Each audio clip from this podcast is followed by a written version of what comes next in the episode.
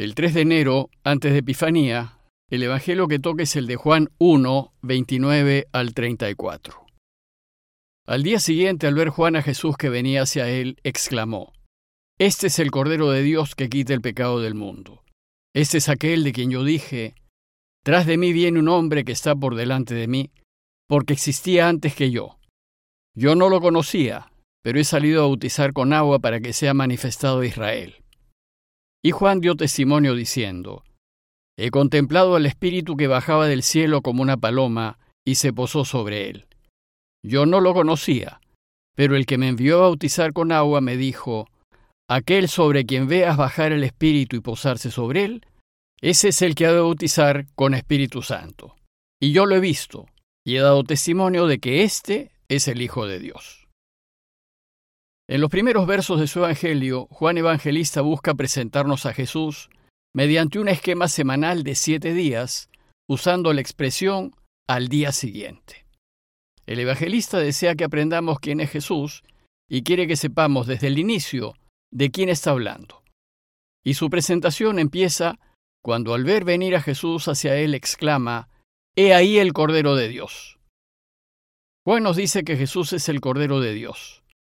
Bueno, pues la palabra Cordero en hebreo significa también siervo. Por eso el cristianismo naciente identificó a Jesús desde los inicios como el Mesías siervo, o como el siervo sufriente de Isaías. Como dice Isaías en 42.1, He aquí mi siervo a quien yo sostengo, mi elegido en quien se complace mi alma, he puesto mi espíritu sobre él.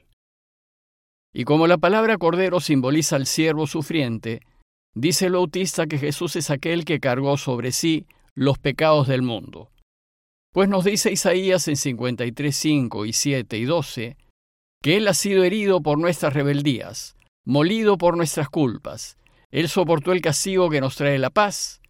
Como un cordero al degüello era llevado, se entregó a la muerte y con los rebeldes fue contado cuando Él llevó el pecado de muchos.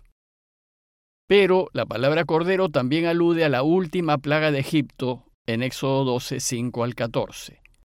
En esa plaga la sangre del cordero con la que los judíos habían untado las jambas y el dintel de las casas, evitó que la muerte tocase a los primogénitos de Israel. Y como saben, esa plaga fue la decisiva, pues hizo que el faraón permitiese la partida de los judíos que vivieron su Pascua al pasar de la esclavitud a la libertad. El cordero es en consecuencia símbolo de liberación y de salvación de la muerte.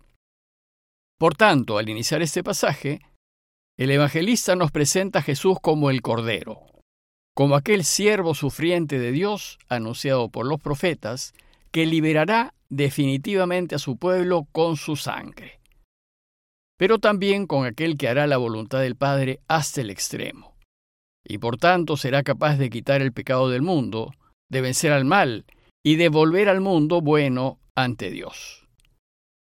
Inmediatamente después el bautista nos hace dos nuevas revelaciones acerca del Señor. La primera es que Jesús fue muy superior a él. Y notemos que Juan fue casi insuperable, pues fue un hombre muy famoso y todo el pueblo acudía a él.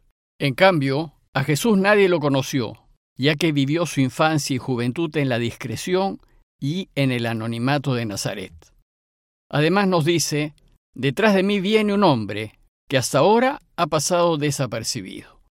Y entonces nos revela que Jesús es ese de quien yo dije, detrás de mí viene un hombre que es más grande que él. De esta manera el bautista afirma que Jesús va a superarlo. Bueno, pues ahora ha llegado el momento de que salga la luz y se muestre como lo que es, el esperado de los tiempos, y su luz deslumbrará al mundo y opacará a la del bautista. Ya antes, en Juan 1.27, nos había dicho que él no era digno de desatarle la correa de su sandalia. Pues ahora afirma que el Cordero de Dios, el siervo de Yahvé, el Mesías esperado, es Jesús, y que si bien ha vivido por mucho tiempo en el anonimato, ahora se ha puesto delante de él. Y la segunda revelación de Juan es que nos sugiere que Jesús es Dios. Y a fines del primer siglo, cuando se escribió el cuarto Evangelio, la Iglesia había ido reflexionando acerca de la divinidad de Jesús y tenía bastante claro que Él es Dios. Esto nos lo dijo el evangelista en el primer verso de su evangelio, cuando afirmó que Jesús ha existido desde el principio y que Él es la palabra que sabe en Dios. Bueno, pues ahora, de una manera muy sutil, revela esta verdad a sus oyentes diciéndoles que existía antes que Él. Se trata de una afirmación muy fuerte, por la cual Juan reconoce públicamente la divinidad del Señor. A continuación, el evangelista nos insinúa que Jesús se bautiza en su bautismo. Y digo insinúa, pues el evangelista no nos relata el bautismo de Jesús. Y si bien alude a él indirectamente, no nos lo narra. Tal vez porque, como ya nos dijo que Jesús es superior a él, tal vez siente reparos en narrar su bautismo, pues sería el discípulo quien bautice al maestro cuando debería ser al revés. Sabemos que la misión del bautista fue bautizar en agua, cosa que hacía a orillas del río Jordán. Y su bautismo era para el perdón de los pecados. Era un ritual de purificación de los pecados que respondía a su dura y exigente prédica de conversión. Por tanto, todo aquel que quería empezar de nuevo, aquel que quería comenzar una nueva vida, se bautizaba. Pero sucede que Jesús va a buscar a Juan para hacerse bautizar por él. ¿Y cómo así? Si Jesús no tenía pecados. Según el evangelista, lo que el bautismo de Juan hizo en Jesús no fue purificarlo de sus pecados, sino ponerlo de manifiesto. Es decir, Jesús se bautizó para que sea manifestado a Israel. Por tanto, para el evangelista el bautismo de Jesús marca el inicio de su ministerio público, y por medio de él se da a conocer como el elegido por Dios para llevar a todos a la vida. Pero antes, el bautista afirma que no lo conocía y que no sabía que él era el esperado. En realidad parece que nadie lo supo, pues ya nos dijo versos antes, en 1, 26 al 27, nos dijo, en medio de ustedes está uno a quien no conocen, que viene detrás de mí. Lo cierto es que en su bautismo Jesús se da a conocer a Juan, y éste afirma que ha visto al Espíritu que bajaba como una paloma del cielo y se quedaba sobre él. Después de esa experiencia, el bautista puede dar testimonio de él pues desde ese momento es evidente para Juan que Jesús es el Mesías, y es claro que su vida toda se orientará solo hacia su Padre, el Dios del universo. En los versos que siguen, el Bautista nos revelará su experiencia espiritual y nos cuenta lo que vio en el momento del bautismo del Señor.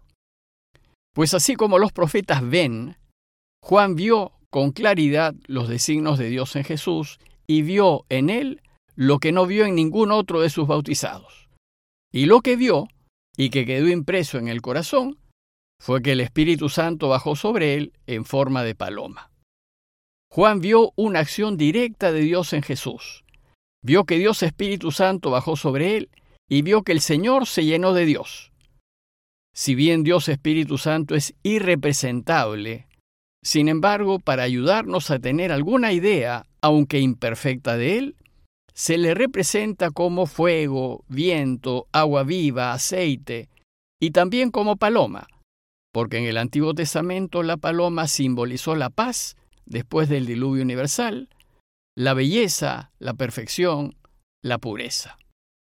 Y la iglesia de los primeros tiempos usó la imagen de la paloma para representar todo esto de Dios que viene del cielo, de arriba.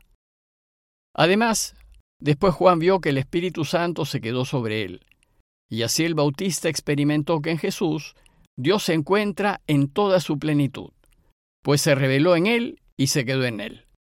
De manera que, como el mismo evangelista dirá más adelante, quien ve a Jesús, ve al Padre. Y luego, por segunda vez, Juan repite que no lo conocía. La repetición del verso 31 aquí en el verso 33 forma una pequeña inclusión que encierra el verso 32, subrayando que lo que el verso anterior nos dice es una revelación central, que el Espíritu Santo ha bajado sobre Jesús y permanece en él. Es decir, que Dios se ha revelado plenamente en él, que Dios está con él y que Dios es él.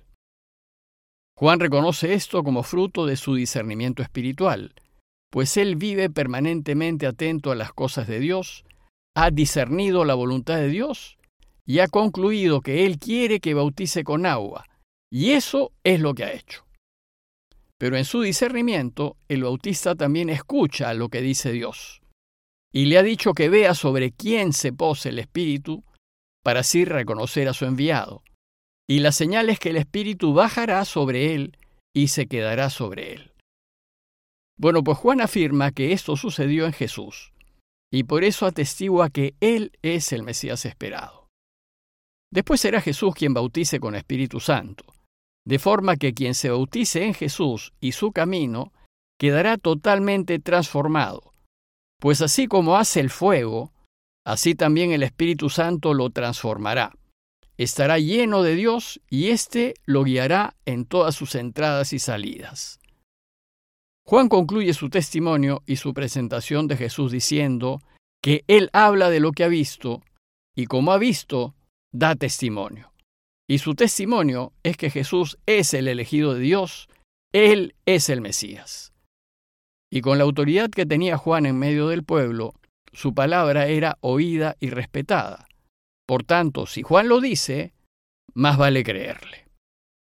Pidámosle pues al Padre la gracia de poder descubrir a Jesús como nos lo muestra Juan el Bautista, para que nos animemos a seguirlo y a hacer como Él. Compañía de Jesús, Jesuitas, Perú.